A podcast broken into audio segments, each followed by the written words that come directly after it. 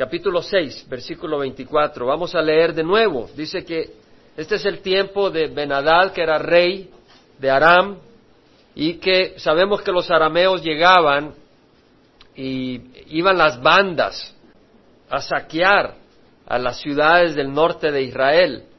Pero en esta ocasión vemos que va todo el ejército a sitiar a Samaria, que estaba como a 100 millas al sur de, de, Damasco, que era la capital de Aram, o sea, de Siria.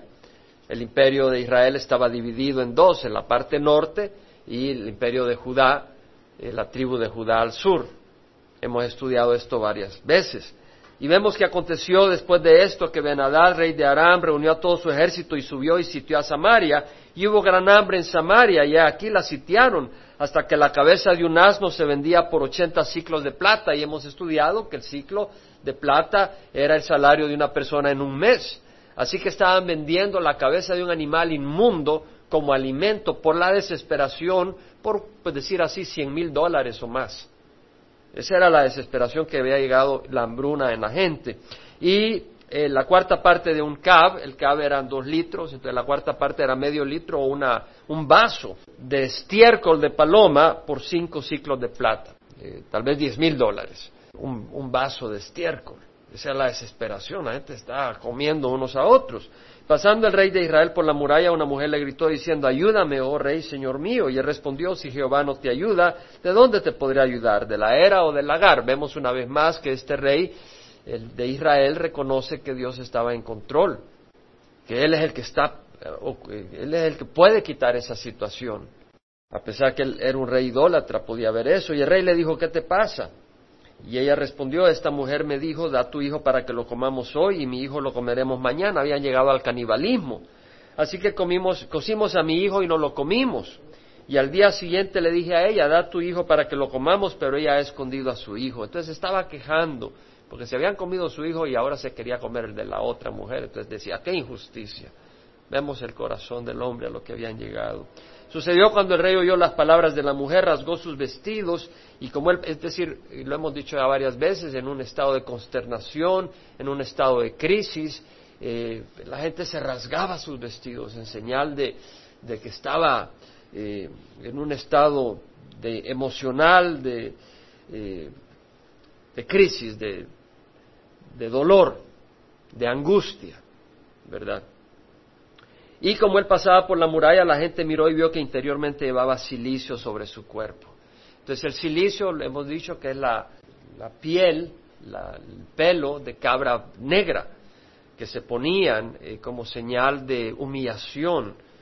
Eh, es interesante porque realmente hay personas que celebran la cuaresma y en esta época es el momento para no tomar café o tal vez para no echarse su cervecita, eh, tal vez para ayunar, tal vez para no comer carne los viernes, ¿verdad? Eh, vemos que este hombre, este rey eh, de Israel, Joram, usa silicio como un sentido de humillación, pero el Señor habla de lo que es agradable a Él no de lo que tú quieres hacer para agradar a Dios, sino de lo que es agradable a, Él, que no siempre es lo mismo. Pero tú puedes tratar de decir, ok, voy a agradar a Dios, voy a pasar estos 40 días mostrando una actitud de humillación, pero no es así la cosa. Isaías claramente en el capítulo 58 dice, en el versículo 3 dicen, ¿por qué hemos ayunado y tú no lo ves? ¿Por qué nos hemos humillado y tú no haces caso? He aquí en el día de vuestro ayuno buscas vuestra conveniencia. Lo que están buscando es el favor de Dios para hacer lo que ellos quieren, para vivir como ellos quieren. Y oprimís a todos vuestros trabajadores. He aquí ayunáis para contiendas y riñas. Y para herir con un puño malvado. No ayunéis como hoy para que se oiga en lo alto vuestra voz. Es ese el ayuno que yo escogí para que un día se humille el hombre. El Señor no está buscando que tú te humilles un día para impresionar a Dios. Dios quiere tu corazón. Y quiere tu corazón no porque eres un ladrón, sino porque solo Él te puede bendecir. Él nos ha creado a su imagen y a su semejanza. Y sin Él estamos separados de la vida y de la luz. Y por eso Dios quiere nuestro corazón para bendecirnos. Dice, ¿es acaso para que incline su cabeza como un junco, para que se acueste en silicio y ceniza? Vemos que este rey estaba usando silicio. Y tú puedes ponerte negro o puedes eh, forrar de morada la iglesia, como en algunos lugares lo hacen. Todo eso puedes hacerlo si tú quieres, pero el Señor lo que busca es tu corazón. El Señor lo que busca es que tú le entregues tu corazón, que tú vivas para Él. Es decir, ¿qué es lo que quiere un novio? Quiere la compañía de la novia. ¿De qué sirve que le mande unas tortitas de pasas, esto, el otro, si ella lo ignora? ¿Y qué es lo que quiere el Señor? Él quiere nuestra compañía porque nos ama. Y si nosotros abrimos los ojos, vamos a conocer la compañía del Señor, porque la, compañía del Señor no consiste en estar en un edificio donde hay estatuas. La compañía del Señor consiste en una comunicación con nuestro Dios. Pero la compañía del Señor es más allá de venir y de empezar a hablarle a Dios, porque yo le puedo hablar a Dios sin tener comunión con Dios. Pero cuando llegas a tener esa comunión con Dios, la comunión de Dios es dulce. Es sumamente dulce. ¿Has oído hablar la voz del Señor? ¿Has, oído la voz del Señor? Es hermoso. Hace unos días, comparto, porque Dios es una vivencia real, me sentía solo. No sé si alguna vez te ha pasado. Tú puedes estar y te sientes solo. Y me sentía solo. Y iba a la oficina de la iglesia y le decía al Señor, Señor, te tengo a ti de corazón. Ya muchas veces que me he sentido solo, me he sentido solo y ahí se ha quedado todo. Pero en esta ocasión le dije al Señor, te tengo a ti. Te tengo a ti. Y sé que estás conmigo. Y me fui a la oficina y empecé y empiezo a hacer unos, unos asuntos preparando el viaje para Cuba de 30 días, qué es lo que vamos a hacer aquí, allá, poniendo el viaje para visitar a la familia de don Gabriel, cuando qué día, y estamos organizando todo. Y en eso digo, ok, es momento para enviárselo a Cuba. Y eran las ocho y media. Y empiezo, querido Luis Enrique. Y en ese momento me sale la computadora. Luis Enrique quiere hablar con usted. Pastor, pastor, está ahí y empiezo a conversar con Él. Y empezamos a tener una coinonía espiritual tan preciosa. Porque Él empezó a vertir su corazón de hermano, no sino de amor, no sé si me explico. Y yo pude darle mi amor a Él. Y de repente digo, Señor, ¿cómo eres maravilloso? Que nos consuelas con el amor de los hermanos. Y entonces en mi vivencia personal yo sé que nunca estoy solo. Nunca estoy solo. Y de eso se trata. Entonces no se trata de penitencias. No se trata de, poner de morada la iglesia. No se trata de no comer carne. Se trata de conocer a tu Salvador. Se trata de servir a tu Dios. Gloria al Señor, que no es una religión, sino una relación personal. Entonces vemos acá de que este hombre lleva silicio sobre su cuerpo, pero no está convertido. Es un hombre idólatra. Quiere humillarse ante Dios. Quiere buscar la atención de Dios para lograr el favor de Dios, pero está dispuesto a matar a su siervo. ¿No fueron así los fariseos y los saduceos en el tiempo de Jesús? Se decían que tenían una relación con Dios, pero mataron al siervo que Dios envió a Jesucristo. Y así hace este hombre. Dice, así me haga Dios y aún me añada si la cabeza de Eliseo, hijo de Zafat, se mantiene sobre sus hombros hoy. Es decir, quería tener la bondad de Dios, pero quería volarse al mensajero que Dios había enviado. ¿Y quieres que te diga algo? El Señor Jesucristo dijo, como el Padre me ha enviado, así os envío a vosotros. Y sopló recibid el Espíritu Santo. Entonces, hermanos, así como Dios envió a Jesucristo, Jesucristo nos envía a nosotros. Y lo que significa es que algunos vendrán y dirán, Dios acá, Dios allá. Y fabuloso Dios. Pero a ti te querrán volar la cabeza. Porque lo hicieron con Jesucristo, lo hicieron con Eliseo. Tienes que ser mensajero del Señor. A aquellos que están viviendo en religión, pero no conocen la luz, tienes que ser mensajero del Señor. Eliseo estaba sentado en su casa y los ancianos estaban sentados con él. Y el rey envió a un hombre de los que estaban en su presencia, pero antes de que el mensajero llegara a Eliseo, este dijo a los ancianos, ¿ves cómo este hijo de asesino viene a cortarme la cabeza? mirad cómo el mensajero, mirad cuando el mensajero llegue a cerrar la puerta y mantenerla cerrada contra él, no se oye tras él el ruido de los pasos de su señor. Es decir, ya viene detrás de él el, rey y me va a cortar la cabeza, pero como le cerraron la puerta, el rey tuvo que esperar y se, se calmó, ya no le cortó la cabeza. Pero dijo, mira, este mal viene de Jehová, ¿por qué de esperar más en Jehová? Este mal, esta hambruna viene de Dios, ¿por qué tengo que esperar en ese Dios? ¿Por qué? Entonces Eliseo dijo, oí la palabra de Jehová, así dice Jehová, mañana como a esta hora en la puerta de Samaria, una medida de flor de harina se venderá por un ciclo y dos medidas de cebada a un ciclo. La medida son siete libras, son siete litros, 7.3 litros. Bueno, fabuloso, ¿verdad? 15 litros de cebada por un ciclo es mejor que medio litro de excremento por cinco ciclos. Y el oficial real en cuyo brazo se apoyaba el rey respondió al hombre de Dios y dijo, mira, aunque Jehová hiciera ventanas en los cielos, ¿podría suceder tal cosa? Es decir, él duda. Dice, ¿podrá suceder tal cosa? Aunque Dios haga ventanas en el cielo, podrá haber todo ese alimento. Eliseo dijo, aquí tú lo verás con tus propios ojos, pero no comerás de ello. Palabras duras. Aquí hay tanto mensaje en esta, en esta parte de la escritura. Y había cuatro leprosos a la entrada de la puerta y se dijeron el uno al otro, ¿por qué estamos aquí sentados esperando la muerte? Si decimos entraremos en la ciudad, como el hambre está en la ciudad, moriremos ahí. Y si nos sentamos aquí, también moriremos. Ahora pues vayamos y pasemos al campamento de los arameos. Si nos perdona la vida, viviremos, y si nos mata, pues moriremos. Es decir, estos leprosos dicen, si estamos acá, no vamos a morir de hambre. Si entramos a la ciudad, nos vamos a morir de hambre porque ellos no tienen ni, ni pío para comer. Vamos al campamento enemigo. Tal vez tienen compasión y nos salvan. Y si morimos, de todas maneras vamos a morir. Y de un solo, no de hambre, así que mejor.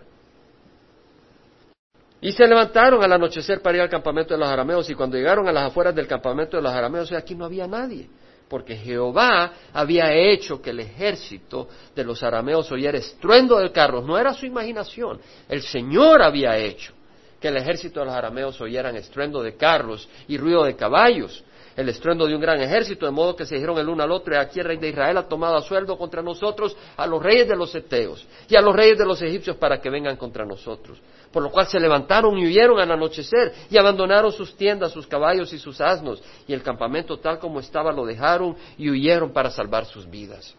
Cuando llegaron los leprosos a las afueras del campamento, entraron en una tienda y comieron y bebieron y se llevaron de ahí la plata, el oro y ropas y las escondieron. Y de ahí fueron a otro campamento y tomaron botín y lo escondieron y dijeron, hey, no es bueno lo que estamos haciendo. Hoy es día de buenas noticias. Si esperamos hasta el salir, la luz de la mañana, vamos a ser castigados. Vamos y avisemos a los siervos del rey, vamos a la puerta del rey y avisemos lo que hemos visto, demos la buena noticia. Y los porteros de la puerta llamaron y lo anunciaron dentro de la casa del rey. Entonces el rey se levantó de noche y ya hemos leído la historia. Le hemos leído, amén. Entonces este es un recordatorio, pero nunca es aburrido, ¿verdad, hermanos? No es aburrido, pero quiero mencionar varias cosas. Una, hablamos de que había un castigo, hay una consecuencia por ignorar la voz de Dios. Y este pueblo, como consecuencia, le tocó comer estiércol, comida inmunda. Le tocó estar sitiado por el enemigo. Le tocó canibalismo, hambre. Ya estudiamos eso, no lo vamos a tocar ahora. Vemos también que el enemigo busca sitiar al pueblo de Dios. ¿Para qué? Para debilitarlo. Porque cuando tú no comes te debilitas. De manera que capitulas y te das por vencido sin presentar batalla. Y eso es lo que quiere el enemigo, que tú no te alimentes de la palabra de Dios, para que te debilites. Y entonces seas un esclavo, un siervo de Satanás. Pero con la palabra de Dios tu espíritu se fortalece para poder servir a Dios en espíritu y verdad. Amén. Y ya lo estudiamos, no voy a cubrir eso. Ahora quiero tocar otros puntos y si sigo así de lento, no creo que vamos a terminar esta vez tampoco. Pero el siguiente punto que quiero hacer, este es un pasaje maravilloso, tiene tanta enseñanza. Vea el versículo 25. Hubo gran hambre en Samaria y aquí la sitiaron hasta que la cabeza de un asno se vendía por 80 ciclos de plata. ¿Por qué se vendía por 80 ciclos de plata? ¿Por qué no por 20 ciclos? ¿Por qué no por 5 ciclos? Porque había gente dispuesta a pagar todo. Y había gente que estaba dispuesta a exigir hasta su último centavo. Lo que me hace a mí ver esto es la maldad del hombre. No es el enemigo el que está demandando 80 ciclos de plata por una cabeza de, asno. No es el enemigo el que está demandando cinco ciclos de plata por medio litro, por un vaso de excremento. Es dentro del mismo pueblo, que se están estafando el uno al otro, que están sacando ventaja el uno al otro. y uno ve acá la codicia de esta gente que están en los últimos días, se están muriendo de hambre para que alguien de cien mil dólares por una cabeza de asno te tienes que estar muriendo de hambre literalmente. Para que tú des diez mil dólares por un vaso de excremento es que no tienes ni las uñas para comerte. Estás en lo último. Y en esa condición viene alguien y dice, dame todo lo que tienes y te doy medio vaso de excremento. Vemos la maldad del hombre, vemos la codicia del hombre que en vez de decir, déjame ayudarte, tengo un poquito, vamos. En vez de tener temor a Dios, trata de sacar la máxima ventaja. Y dígame usted de qué le servirá si se iba a morir de hambre de esa persona también. ¿De qué le serviría todo ese dinero? Porque si Dios no hubiera intervenido, esa persona que logró obtener 80 ciclos de plata o el equivalente a 100 mil dólares por una cabeza de asno, ¿no se iba a morir de hambre? Se iba a morir de hambre. Y lo único que se hubiera llevado de esta vida es el haber estafado a su hermano que se estaba muriendo de hambre y en vez de haber compartido lo poco que le quedaba, llevarse en su corazón no una obra buena, sino una obra malvada de explotación de su propio hermano. Pero esa es la codicia que hay en el mundo. ¿De qué le sirve? ¿De qué le sirve? El Señor Jesucristo dijo, ¿de qué le sirve al hombre ganarse el mundo entero si se pierde a sí mismo? ¿De qué te sirve trabajar de tal manera y enfocarte tus energías y tu vida de tal manera, pero tu alma se pierde eternamente? ¿De qué te sirve? El día del Señor vendrá como ladrón, dice Pedro. El Señor, a través de Pedro.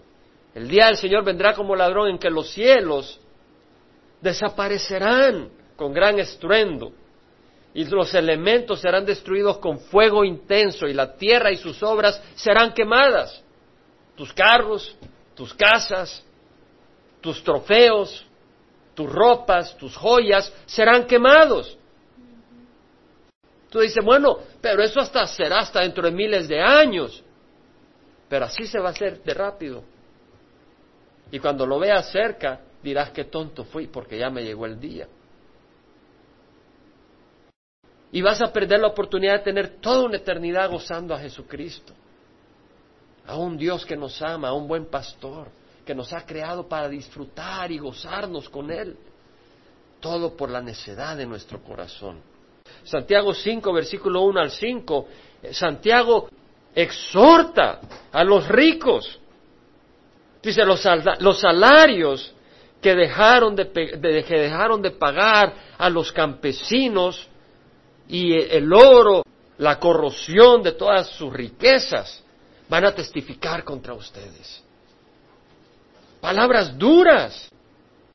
¿Por qué? Porque, bueno, nosotros que venimos de Latinoamérica hemos visto la explotación de la gente humilde por parte de la gente rica. Mucha explotación.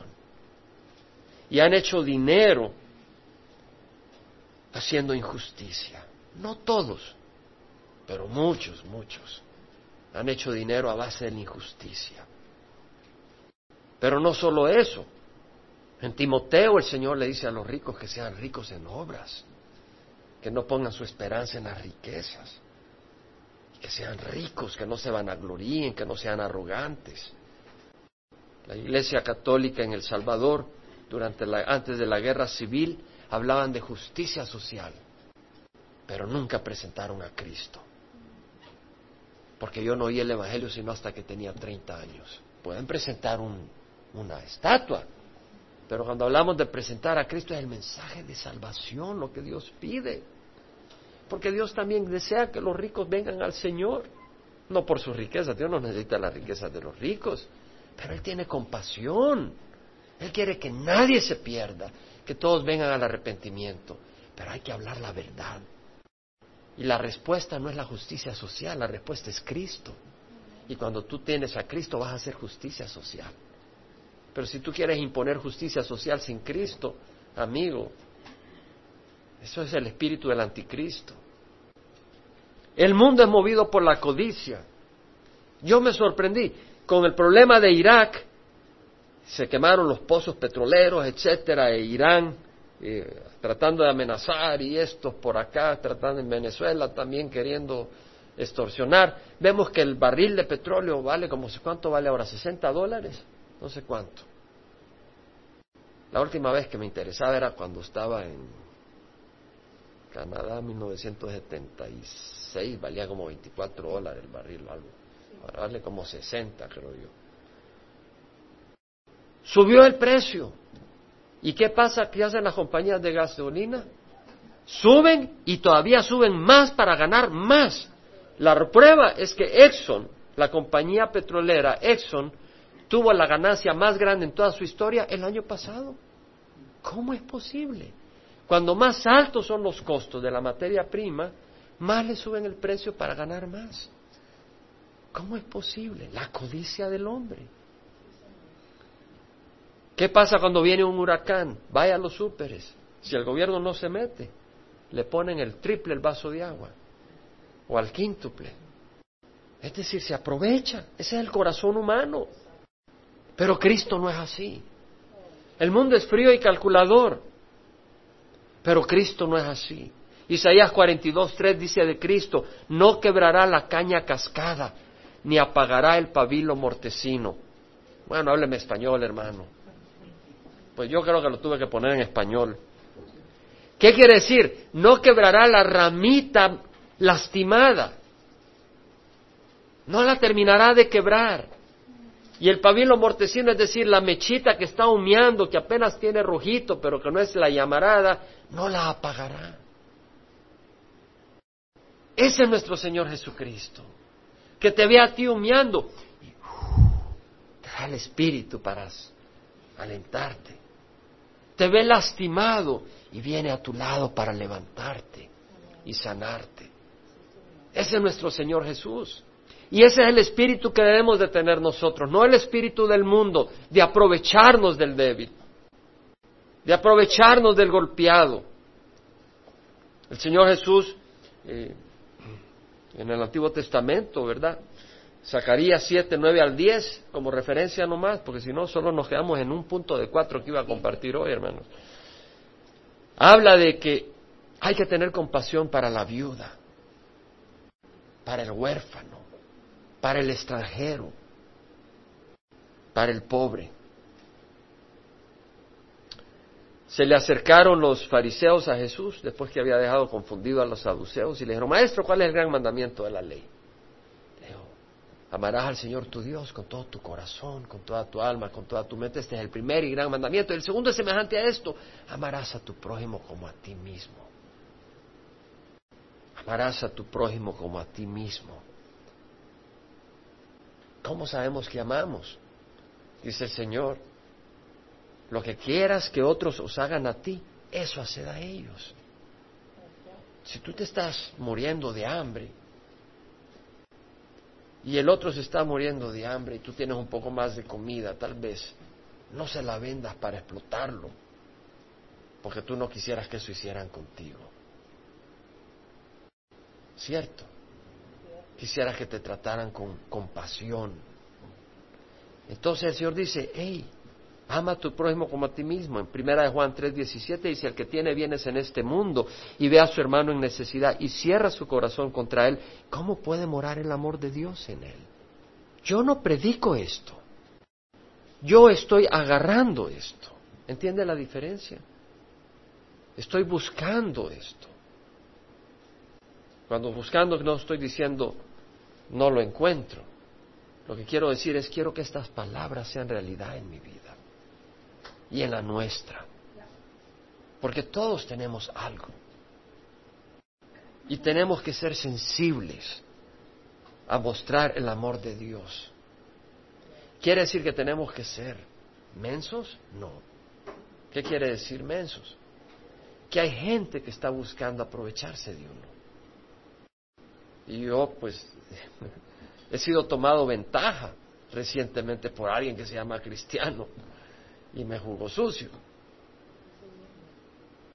Bueno, cuando pasa eso, tú no sigues alimentando esa actitud en alguien. Si alguien viene y, te muestra que tiene necesidad, pero lo que quiere hacer es vivir de ti y ellos ser unos holgazanes, sé sabio. No le estás haciendo un bien al alimentar la holgazanería. Pero cuidado que no por eso endurezcamos nuestro corazón y seamos insensibles a las necesidades y no ayudemos a quien necesita. Amén, hermanos. Que el Señor nos ayude. Ya ahí podemos tomar todo un estudio y podemos buscar al Señor en esa área. Por eso es tan importante leer la escritura. Yo creo que no vamos a terminar lo que queríamos tratar, pero no importa. Por eso es tan importante leer la escritura y buscar del Señor todos los días, porque el hombre necesita tanto del Señor. Necesitamos tanto de Dios.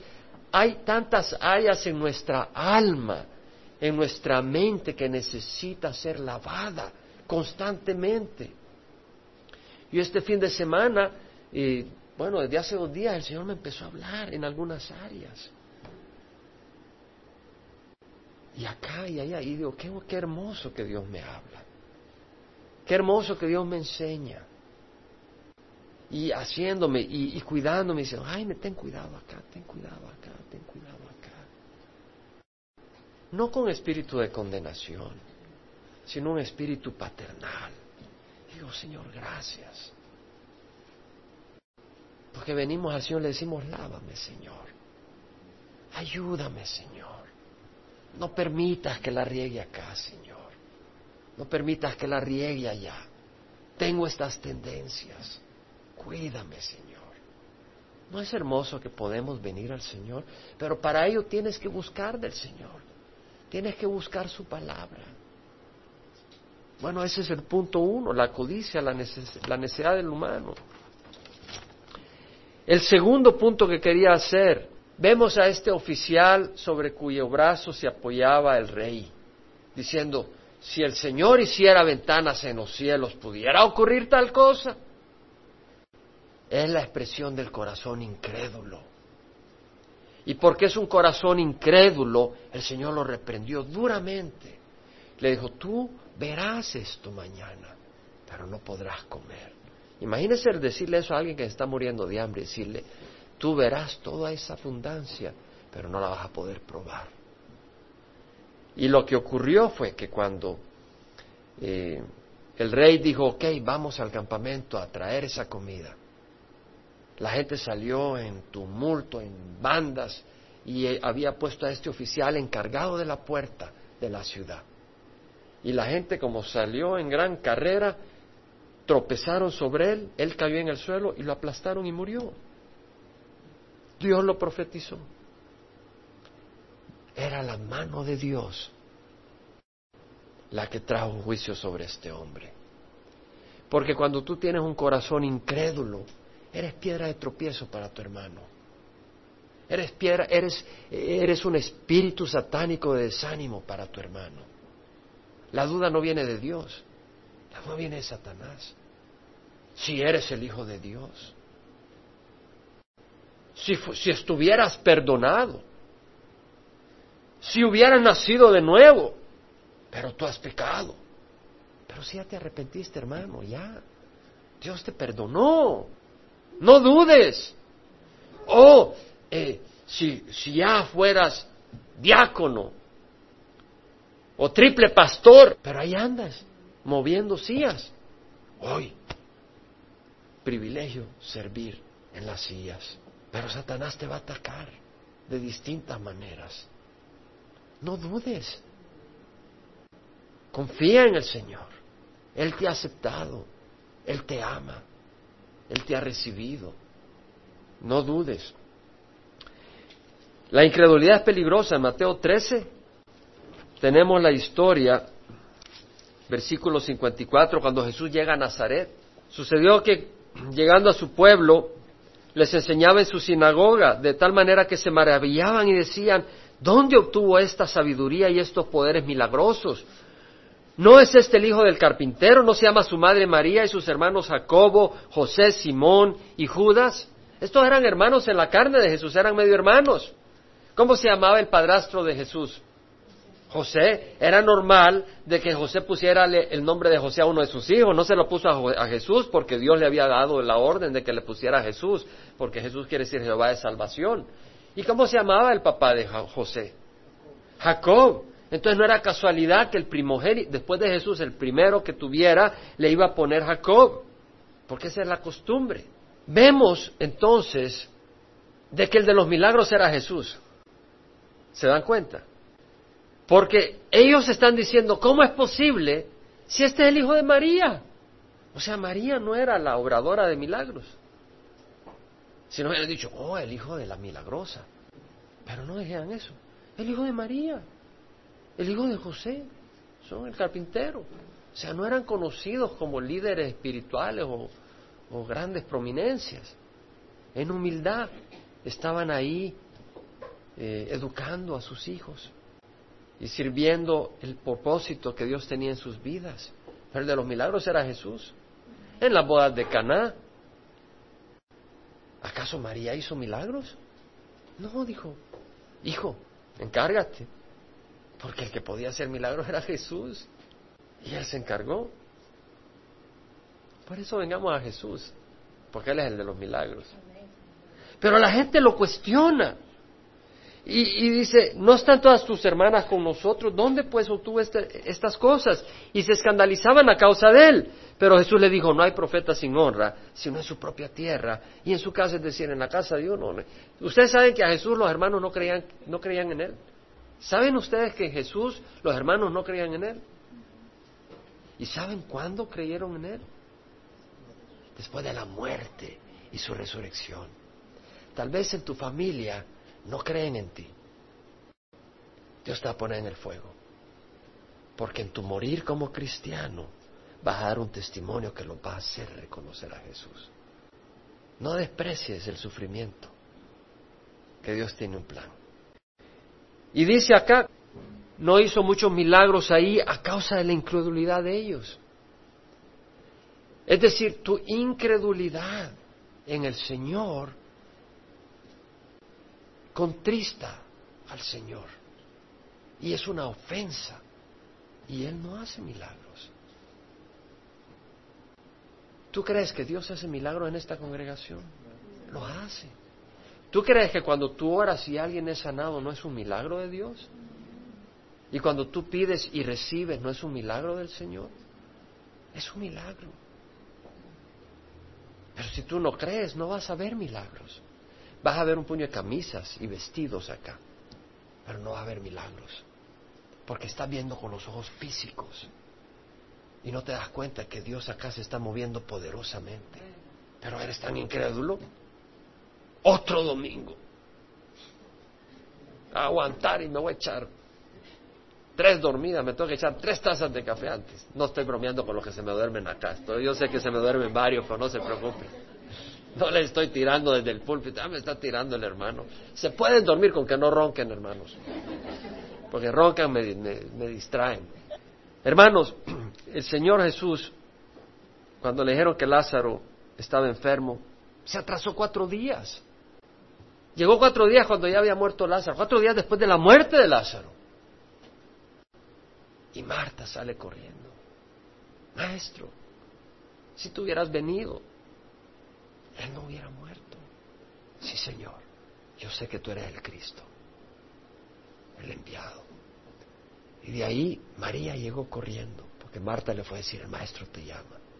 Y ya corriendo donde Jesús y se le tira los pies, María siempre le tiraba los pies a Jesús.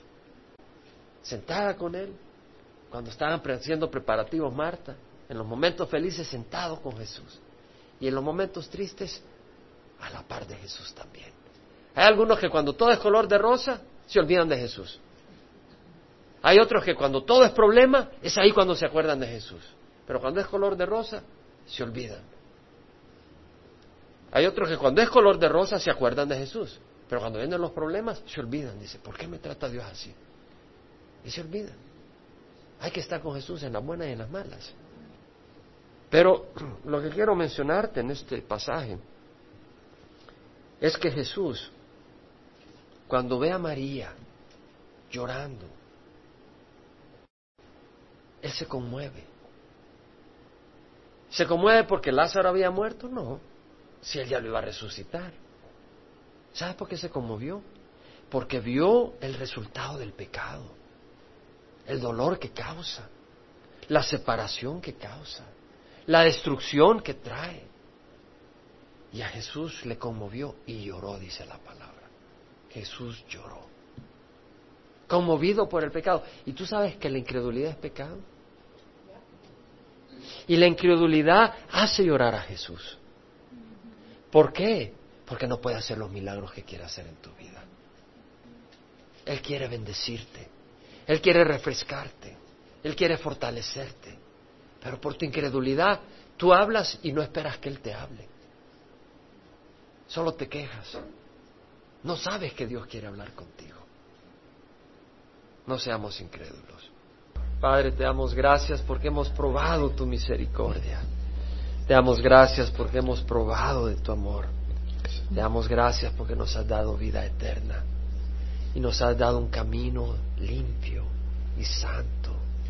Nos has dado una familia en Cristo y nos has dado paz y nos has dado a Jesús nos ha dado esperanza y nos ha dado amor y gozo. Gracias, Señor, porque le costó a tu Hijo, Padre, su vida en la cruz. Y te costó a ti, Señor, el dolor de dar a tu Hijo a manos malvadas, a corazones malvados, a bocas y labios llenos de amargura y de venganza y de odio, y te insultaron pero Señor, ahí tú recibiste nuestros insultos. Porque cuando hemos insultado a un hermano o a una persona que tú has creado, a ti te hemos insultado. Pero ahí tú recibiste todo, porque nos amas. Oh, cuán gran amor, el amor de Jesús. Cuán gran amor. Gracias, Señor. Y que la gracia de nuestro Señor Jesucristo, el amor del Padre y la comunión del Espíritu Santo vaya sobre cada uno de nosotros. Y bendice, Señor, la coinonía, el tiempo con los jóvenes también y las reuniones de esta semana en nuestros hogares. Te damos gracias por nuestra salvación, por nuestra justificación, por la sangre de Jesús. Guárdanos en tus manos. Provee para cada necesidad. Da salud, da gozo y protección a tu pueblo. No nos dejes caer en tentación. En nombre de Jesús. Amén.